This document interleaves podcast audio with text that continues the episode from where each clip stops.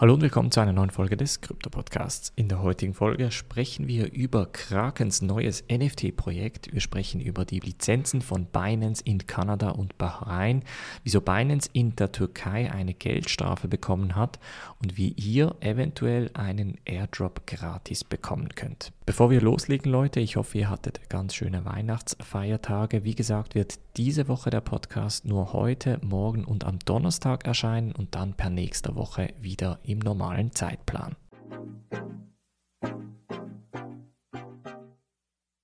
Springen wir in diese erste News Story und zwar geht es um die Kryptobörse Kraken, denn die wird sehr wahrscheinlich einen NFT-Marktplatz lancieren, bei welchem sie auch Kredite vergeben für das Eintauschen von NFTs. Das bedeutet, dass im neuen Jahr man die Möglichkeit hat, gewisse NFTs, und das werden sehr wahrscheinlich eher wirklich die wertvolleren und bekannteren Projekte sein, eintauschen kann gegen Geldkredite. Das heißt, wenn man jetzt einen CryptoPunk hat oder ein Board Ape Yacht Club NFT, dass man das reingibt und dann entsprechend prozentual einen Geldkredit rausnehmen kann.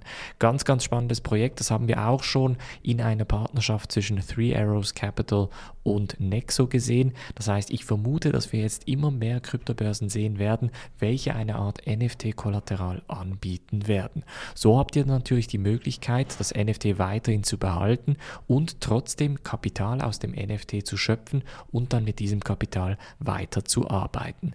Interessant wird es zu sehen, wo der Preis dann genau eingesetzt wird, denn der Floor Price, also der günstigste Preis für ein NFT, wird meistens sehr volatil gehandelt gehandelt auf den unterschiedlichen NFT-Marktplätzen. Und weiter ist natürlich bei einer Kollektion von, sagen wir, 10.000 NFTs, ist natürlich die Frage, wie man ein NFT entsprechend bewertet. Geht man nach Rarität, geht man nach Ästhetik oder nimmt man einfach einen fixen Floor Price und sagt, wir basieren unseren Preis auf dem Floor Price von, sagen wir, OpenSea. Was passiert dann, wenn OpenSea mal down ist oder nicht funktioniert?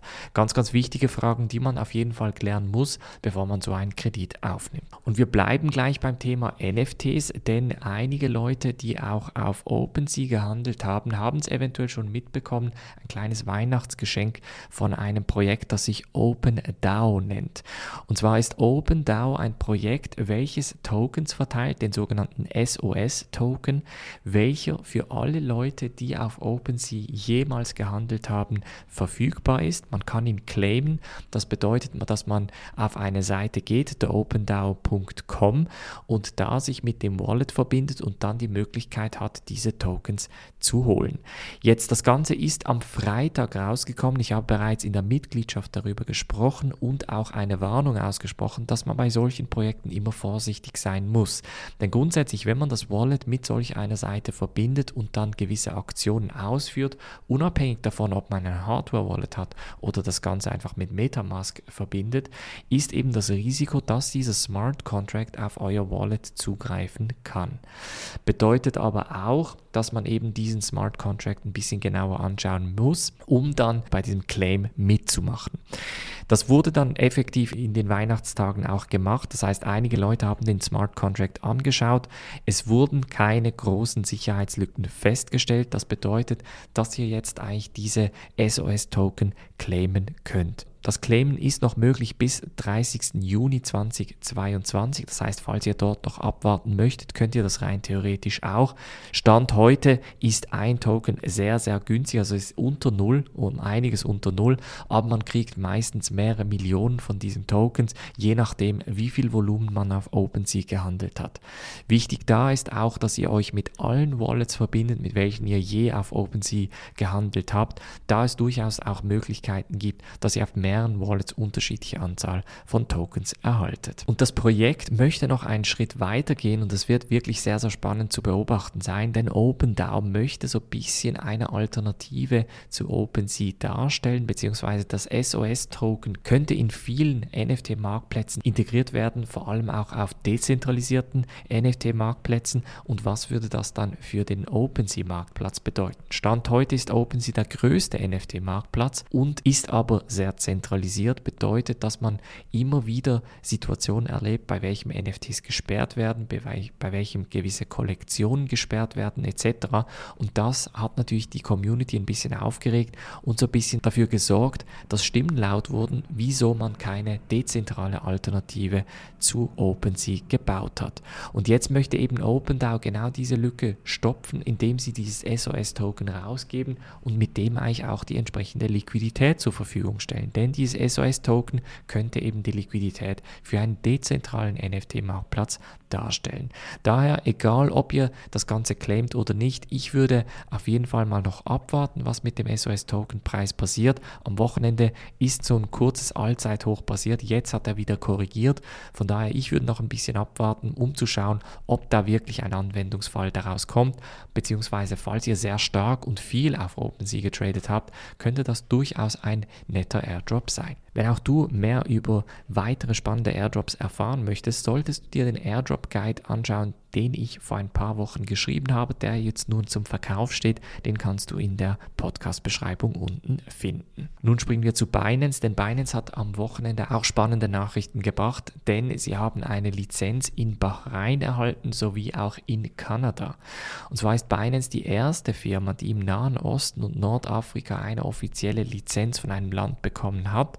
Und ich glaube, sie möchten so ein bisschen auch im Nahen Osten die Position stärken. Binance ist Stand heute vor allem in der Türkei aktiv. Und wenn man dann weiter in Richtung Nahen Osten geht, dann verliert man sich schnell in, in den unterschiedlichen Börsen.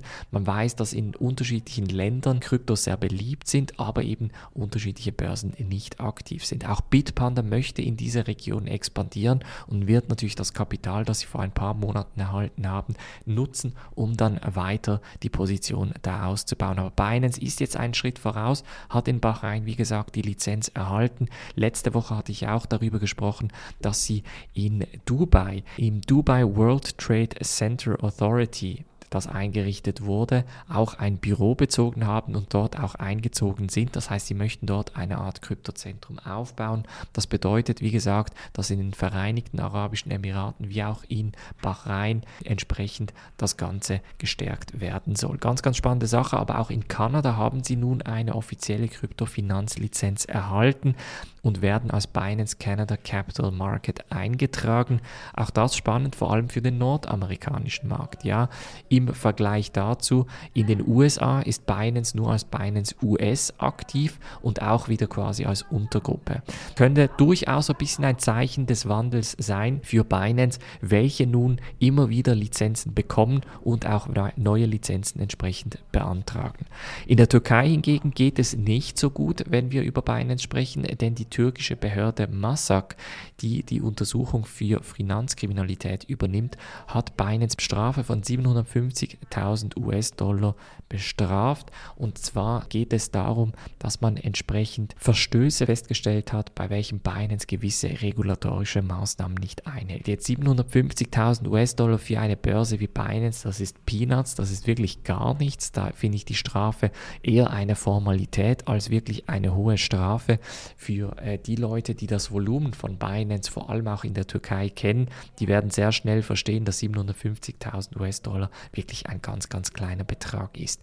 Aber in der Türkei hat man auch angekündigt, dass man entsprechend ein Kryptogesetz einführen möchte und sehr wahrscheinlich auch das Ganze versteuern möchte. Das heißt, ich kann mir sehr gut vorstellen, dass in dieser Welt doch ein bisschen etwas geht, dass Binance immer wieder Lizenzen bekommt, vielleicht auch eine Steuer abgeben muss dafür und, und sich dann dementsprechend besser positionieren kann. Es bleibt auf jeden Fall spannend im Bereich regulatorische Maßnahmen für das kommende Jahr. Das war's von der heutigen Folge. Ich wünsche euch eine ganz schöne kurze Woche und wir hören uns morgen wieder. Macht's gut und bis dann.